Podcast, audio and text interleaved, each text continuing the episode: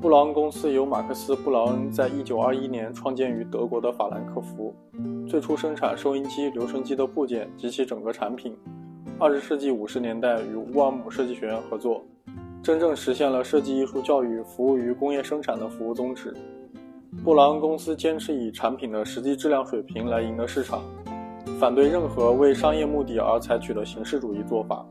坚持依靠先进技术达到产品功能的完美。认为设计是人体工学、功能和美学的等值。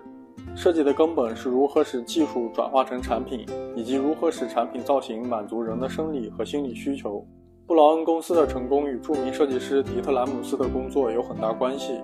迪特兰姆斯1955年受聘于布劳恩公司，追求功能的完美和形式的高度简约。迪特兰姆斯说：“最好的设计是最少的设计。”因此被设计理论界称为新功能主义者。布劳恩公司生产的产品具有严格的理性特征，各部件都经过精心设计，部件之间都保持均衡统一，颜色多为白色，再着以灰色或黑色的装饰色，